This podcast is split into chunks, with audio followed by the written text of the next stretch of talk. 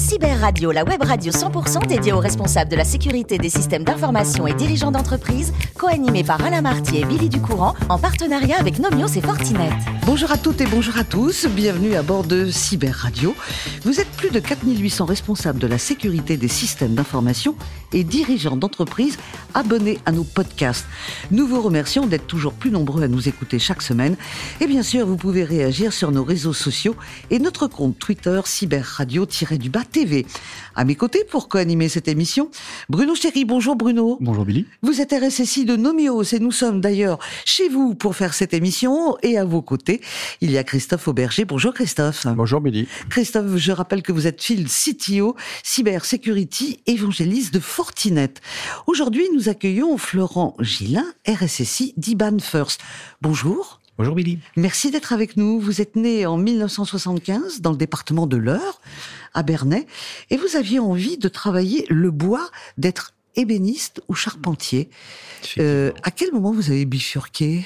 Vous dire à quel moment ça s'est mal passé euh, C'est une bonne question. Je crois que mes parents voulaient absolument que je fasse des études euh, plus générales. Mais c'était pas votre voilà, truc. pour ne pas fermer trop de portes. Et, donc j'ai suivi cette voie-là. Mais c'est vrai que j'aurais sans doute préféré faire ce que vous avez dit, c'est-à-dire travailler le bois. C'est quelque chose que j'aime beaucoup, le travail manuel, etc., le bricolage. Et euh, oui, ça m'aurait plu. Après, ça me plaît toujours d'ailleurs. Bah oui, alors pour Faudrait que papa. je m'y mette en fait. Mais bien sûr, pour le week-end, pour papa et maman, un bac B, économie. Et puis vous faites un BTS, action commerciale. Alors là, ça vous plaît pas du tout et vous partez. Je crois qu'on peut le dire. Vraiment pas. Alors, vous aviez une autre idée en tête. Je sais Oui. pas si elle a séduit vos parents également, celle-là. Il y a peu de chance. C'est d'être barman. Alors, vous allez vous lancer dans un BEP à l'école de Paris des métiers de la table. Mais avant d'être barman, il faut faire quoi? Un an Du en service salle en salle. Ouais, Et là, Ouais. c'était pas votre truc non plus? Non plus. C'est incroyable, hein? J'avais du mal à savoir ce que je voulais faire en réalité. Euh, donc je crois que j'ai joué la montre. Oui, c'est pas c'est pas mal ça de jouer la montre. Alors finalement, vous allez quitter le service en salle au bout de six mois parce que vous dites c'est pas mon truc. Mm. Je ne serai jamais derrière un bar tel Tom Cruise dans Cocktail. Hum, C'était la triste réalité. Mais c'était la triste réalité. Et votre premier job, alors là, on va de rebondissement en rebondissement dans votre vie. On pourrait en faire un film. Votre premier job, vous faites du transport de fonds en civil et en voiture banalisée, en jean et basket, pour recueillir bien sûr de l'argent. Et vous avez, euh, vous mettez cet argent dans une mallette un peu magique à la James Bond, où il y a des fumigènes, des alarmes, etc. Et ça, ça vous plaît? Ah ça, ça me plaît. J'avais le côté euh, liberté en fait absolue de d'organiser ma tournée, euh, de pas avoir de patron sur le dos euh, toute la journée. Voilà, je faisais ma tournée, j'allais voir des gens différents, des, des entreprises, des petits commerçants. euh, euh, C'était plutôt sympa. Oui, tout ça en Île-de-France. Euh, donc j'ai aussi, euh, je crois, appris à m'am- à m'améliorer à la conduite aussi. Ouais. Avec les kilomètres oui, que j'ai dû faire. Oui. Et puis il y a eu un problème parce que bah qui dit euh, transporteur de fonds, même Dit si vous étiez bah voilà, dit convoitise, même si vous étiez en civil, il y a eu une agression et là la famille elle a dit on arrête. C'est ça. On Je arrête. crois que ça a sonné le, Mm. oui, oui. Euh, le stop complet à cette carrière fabuleuse. Euh, oui, ma famille a eu un petit peu peur de ce métier et donc euh, ils ont tout fait pour me trouver autre chose finalement et me et m'envoyer vers d'autres chemins. Alors justement le chemin il vient de, de la famille, pas parce que vous avez été pistonné, loin de là, mais il y a quelqu'un de votre famille qui était chez Capgemini et qui dit pourquoi tu tenterais pas de passer l'examen? Et vous qui détestez les examens et les études, vous le réussissez. Euh, oui, c'était curieusement c'était un test avec beaucoup de logique. Mhm. Il semblerait que je sois assez logique comme garçon, Euh, et donc je l'ai réussi haut la main. Et donc j'ai commencé comme ça à, à, je dirais, à être pris dans ce cursus, puisque Capgemini en fait avait déjà à l'époque du mal à recruter, Euh, et donc ils décidaient de former eux-mêmes des gens qui ne venaient pas du tout de l'informatique. Euh, c'est grâce à ça que j'ai commencé à être formé sur Windows NT. À l'époque, c'était la révolution, paraît-il.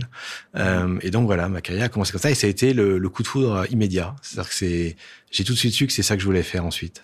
Donc barman on oublie. Ah, tout de suite, On immédiatement, on oublie. Moi, On n'achète pas un bar temps, en fait. le mois prochain, tous les deux. Non, Euh, non, non. vous savez, rien n'est jamais impossible. D'accord. Après Capgemini, vous allez rejoindre euh, Direct Medica et puis Direct Énergie qui est racheté finalement par Total Énergie. Mais si on fait les comptes, c'est 15 ans quand même dans ces boîtes-là. C'est même plus mal. que ça, puisque c'est 15 ans et demi chez Direct Energy, Mhm. et ça doit faire 3 ans chez Direct Medica, oui, plus autant chez Capgemini. Alors, ensuite, il y a une autre aventure, hein, c'est Forestia, où vous êtes responsable de la cybersécurité. Euh, La partie opérationnelle. Voilà, la partie opérationnelle, mais il y a quelque chose qui arrive et qui va foudroyer votre carrière, c'est le Covid. Oui, très compliqué. Oui. Dans quel sens? Parce que vos, vos, équipes étaient un Mes peu... équipes étaient totalement euh, bah, partout dans le monde. En fait, j'avais euh, des gens à Tel Aviv, euh, au Portugal, en Allemagne. Euh, j'avais recruté en Amérique du Sud aussi.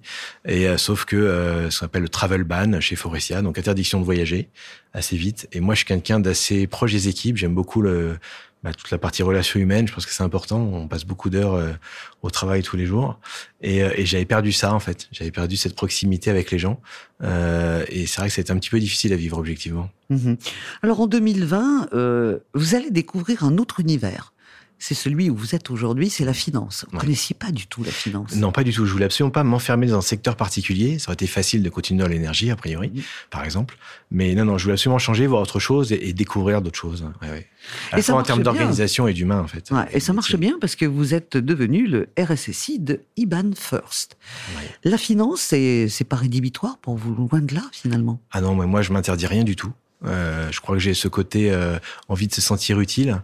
Et, et, moi, je suis un bâtisseur. Et le projet qu'on m'a présenté chez Banfer, c'était ça. C'était une création de poste.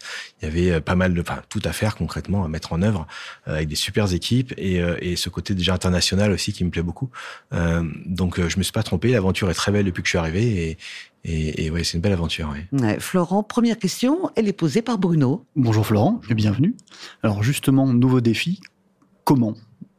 Comment on construit? On départ, on part de rien finalement. Quelle priorité? Par quel domaine commencer? Qu'est-ce que vous pourriez transmettre à d'autres RSSI qui nous écoutent aujourd'hui et qui seraient dans le même cas? Je viens d'arriver, tout est à faire. Notre métier, c'est surtout un métier de priorisation, en fait. On sait qu'on a des centaines de choses à faire, qu'on pourra pas tout faire. Euh, et donc, quand vous arrivez, bah, la première chose, déjà, c'est euh, que doit-on protéger? Donc il faut déjà une visibilité euh, sur euh, est-ce que l'entreprise déjà ne serait pas par hasard déjà euh, compromise. donc il faut déployer les outils vous permettant de savoir à quoi vous avez affaire, à quel système vous avez affaire, dans quel état ils sont, pour déjà avoir un inventaire. Voilà, je, crois que c'est la première étape, c'est savoir de quoi on parle, savoir ce qu'on doit protéger.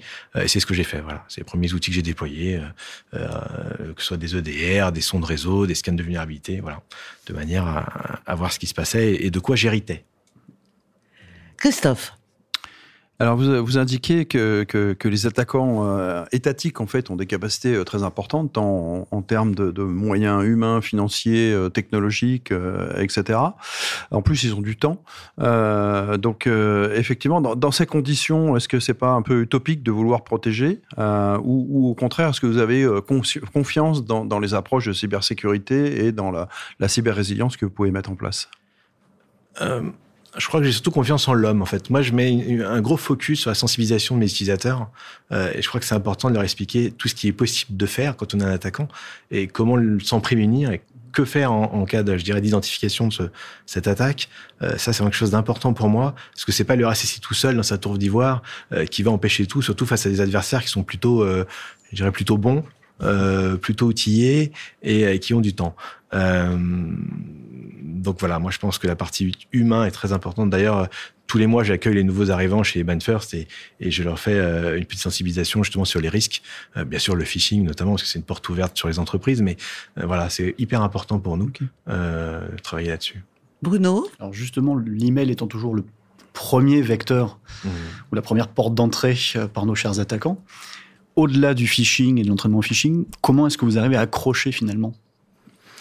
Les utilisateurs et leur faire comprendre voilà, où sont les, où sont les, les risques et comment eux-mêmes peuvent peser sur, euh, sur la sécurité de, de, je, je, pense que dans toute pédagogie, c'est le fait de répéter régulièrement en fait euh, des messages qui permet de qui permet que les gens déjà le, le reçoivent, le comprennent et, et l'assimilent. Euh, je crois que euh, en dehors de ces fameux meetings mensuels où j'accueille tous les nouveaux, j'ai aussi une fois par an une grosse session, d'ailleurs je l'ai fait il y a 15 jours, avec tous les collaborateurs pendant une heure et demie, où là je, vais vraiment dans tous les détails de tous les types d'attaques, que ce soit l'ingénierie sociale, enfin les brute force, les, tout ce que vous voulez, les clés USB oubliées dans les parkings. Et, là j'essaie souvent en fait de ramener les gens euh, aussi vers euh, la protection de leur vie privée. Parce que quand on leur parle en disant bah voilà si tu veux pas perdre tes photos de mariage tes photos de vacances etc euh, t'as intérêt à faire ceci cela. Et je pense que c'est beaucoup mieux reçu en fait par l'utilisateur euh, parce qu'il me dit oui tu vas protéger Ben First je suis pas sûr que ça les excite des masses parce qu'ils se disent il y a le service informatique et cyber qui est là. Mmh. donc quoi que je fasse il y a pas de souci alors que chez moi c'est peut-être plus dangereux. Mmh. euh, et donc si s'ils mettent en place des bonnes pratiques chez eux vraisemblablement ils vont les conserver euh, dans l'entreprise. Christophe Alors, la, la, la, dans, dans, ce domaine de, de, de la sécurité, hein, la veille sécurité, justement, c'est quelque chose qui est, qui est extrêmement important euh, dans, dans, le cadre de la cyberdéfense. Comment vous êtes organisé euh, Est-ce que vous avez des, des, gens qui sont dédiés à ça ou est-ce que c'est plutôt une fonction qui est faite sur les, les temps, euh, euh on va dire, un peu plus libres? Bah, disons que j'étais jusqu'à il y a un mois tout seul euh, et j'ai recruté deux personnes euh, donc depuis un mois. Donc une personne qui va s'occuper vraiment de la partie euh, tâche quotidienne, ce qu'on appelle le run, puis une personne qui s'occupe du build et puis j'ai en parallèle des services que j'ai pris chez certaines entreprises euh, qui font de la veille pour moi aussi, qui me ciblent un petit peu les technologies qu'on utilise et qui m'en remontent un petit peu les, vulnérabilités qui peuvent sortir ou les, types d'attaques. Donc on peut pas tout faire tout seul. Voilà. Et l'idée aussi demain, ce qui est un de mes gros projets en fait de 2022, c'est de mettre en place un SOC externalisé de manière à, à, à surveiller nos systèmes 24-24, euh, ce qu'on peut pas faire aujourd'hui objectivement par rapport à la taille de l'équipe et de l'entreprise, nous-mêmes en interne. Mmh. Merci, merci, Bruno, merci Christophe. Euh, Est-ce que vous vous rendez compte, Bruno et Christophe, que nous recevons aujourd'hui avec Florent le plus grand fan de Jean-Louis Aubert au monde, du monde? On est d'accord? Il y a des chances. Il y a des chances. Hein. Ça vous a pris à quel âge? Au début, Ouh là là. Eh, vous étiez jeune, ah, mais eux. Très, très jeune, je pense. Mais euh, oui. Euh, non, ça a dû démarrer à l'âge de 14 ans, je pense, 12 ou 14 ans. Mm -hmm. euh... Fan absolu de Jean-Louis Aubert. Ouais. Alors, on va euh, décliner avec téléphone, en solo, mais également avec les insus. Exactement. Tout Alors, est bon avec Jean-Louis. Tout est bon. Alors, si on reprend téléphone, vous êtes plutôt Égiaphone, argent trop cher ou un autre monde? Ah, un autre monde. D'accord. Et euh, Aubert en, en, solo, juste une illusion ou tant à nouveau ou voilà c'est fini? Aïe aïe aïe. Aïe aïe aïe, là c'est dur. Hein. Là c'est dur parce que euh, voilà c'est fini, c'est la chanson qui chante en fin de concert. On ouais. sait que c'est la fin, on sait que c'est la dernière. Ça fait toujours mal au cœur, mais on l'adore quand même. Je ouais. dire, voilà, c'est fini. Alors, vous aimez quand même beaucoup la chanson française parce que, bon, Téléphone a été un groupe important de rock qui a marqué plusieurs générations et puis ensuite ils se sont séparés et il y a eu des succès pour chacun d'entre eux, notamment pour Jean-Louis Aubert. Mais vous êtes euh, pas insensible à l'univers d'un jeune garçon qui arrive depuis quelques années qui s'appelle Gauvin Serre. Lui, on reste dans quelque chose de plus confidentiel, dans, dans les paroles qui ont un sens. Exactement, j'aime beaucoup les auteurs, compositeurs, interprètes. Mmh. J'aime les gens qui, qui, fabriquent de rien en fait quelque chose. Euh, et c'est quelqu'un que j'ai rencontré, euh, enfin que j'ai rencontré, que j'ai vu la première fois en tout cas en première partie de Renault euh, aux okay, bah, oui. où il vendait encore presque à la sauvette euh, son CD. Euh, donc j'ai une version collector, je pense, du CD de Gauvin Cers avec des paroles un petit peu modifiées des versions qui sont sorties finalement dans le CD commercial, on va dire. donc oui, c'est amusant. J'aime beaucoup ouais, ce garçon, ouais, très simple, très ouais proche des gens. Voilà. Et quand j'ai passé beaucoup de temps en Creuse aussi, c'est un Creusois d'origine. Et ma, mon ex belle famille habitait là-bas et habite toujours là-bas d'ailleurs. Et du coup, j'y passais pas mal de temps à une époque. Ouais, c'est un garçon qui fera une, une route particulière. Ce sera un chemin, euh, ce sera pas une autoroute, mais ce sera un chemin. Mais il a, il a beaucoup de talent. Il me fait penser quand il chante à quelqu'un, il a l'authenticité qu'avait Reggiani. Mm. Un peu, et, et c'est quand même étonnant à son âge. Mmh. Alors, on va terminer avec euh, la pâtisserie. Parce que ça. Notre amour. Ah bah voilà, la pâtisserie, vous avez moins le temps aujourd'hui ouais. parce que vous êtes débordé de travail, mais c'est une passion. Et la pâtisserie, c'est pas vraiment la cuisine, hein. c'est particulier. Alors, je crois euh, que c'est surtout que je suis gourmand en réalité. Hein. Alors oui, mais gourmand, ça veut pas dire qu'on est doué. Ça veut pas dire qu'on est doué. Alors, on va saliver un peu parce que vous savez très bien faire les croissants, les financiers à la pistache. Mmh. Oui, mais on se bat faiblesse. pour venir prendre le petit déjeuner chez vous? C'est possible. Hein. C'est possible, il faut réserver, quoi. Oui, oui, quand même, il faut avoir les ingrédients. Et en dehors de la, par... de la pâtisserie, vous adorez euh, cuisiner les faritas et notamment du poulet coco. Mmh. Ça, oui, c'est pour vos pour enfants. mes enfants, principalement, ça, en fait. Ouais. Il faut toujours trouver des subterfuges pour leur faire manger un petit peu tout, mmh. un petit peu de tout. Et, et, et, ça, ça marche très très bien, en fait, le, le lait coco. Je ne sais pas pourquoi. Bah parce que c'est doux. Oui, ça accompagne aussi bien de la viande que des légumes et il y a un petit côté sucré et l'enfant dit bah finalement le légume il est finalement ça passe. Finalement ça passe bien. Ça passe très très bien. On termine avec une autre passion.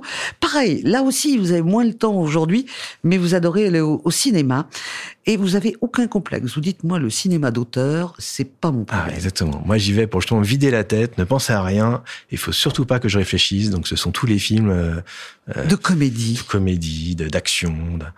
Oh oui. Alors, c'est drôle parce que vous dites ça, euh, des films euh, qui ont un but de nous faire sortir de notre quotidien. On va s'amuser au cinéma et pourtant, quand on vous demande vos acteurs préférés, c'est pas les, Hmm. c'est pas les C'est pas les moindres. hein. On a quand même euh, Morgan Freeman et Anthony Hopkins qui ont joué Mm. dans des films euh, qui n'avaient qui n'étaient pas forcément que des grandes comédies. Donc ça veut dire que quelque part entre les goûts que vous avez au cinéma et les acteurs que vous aimez, vous avez rassemblé de A à Z Oui, tout mais le là, c'est le talent qui, qui... Mm. Le talent est énorme hein, Eh chez oui. ces deux-là. Mais Écoutez, je vous remercie infiniment. Euh, vous aimez aussi les studios Marvel? Ah, j'adore. Vous adorez? Ah, j'en rate pas un seul. Bah, oui. C'est vous qui aimez ou c'est vos enfants qui vous ont fait découvrir? Ah non, c'est moi qui aime en réalité. Oui. Mais en fait, ils viennent, ils, ils viennent pas beaucoup voir ce genre de film avec moi, en fait. C'est vrai? C'est assez étonnant, c'est un petit peu désespérant d'ailleurs. Euh, il manque un petit peu de, de classique dans leur répertoire, euh, dans leur culture cinématographique, mais j'ai bon espoir, je vais, je vais les travailler au corps. Merci beaucoup Florent, merci également à Bruno et Christophe. Fin de ce numéro de Cyber Radio, retrouvez toute notre actualité sur nos comptes Twitter et LinkedIn. On se donne rendez-vous mardi prochain à 14h précise pour une nouvelle émission.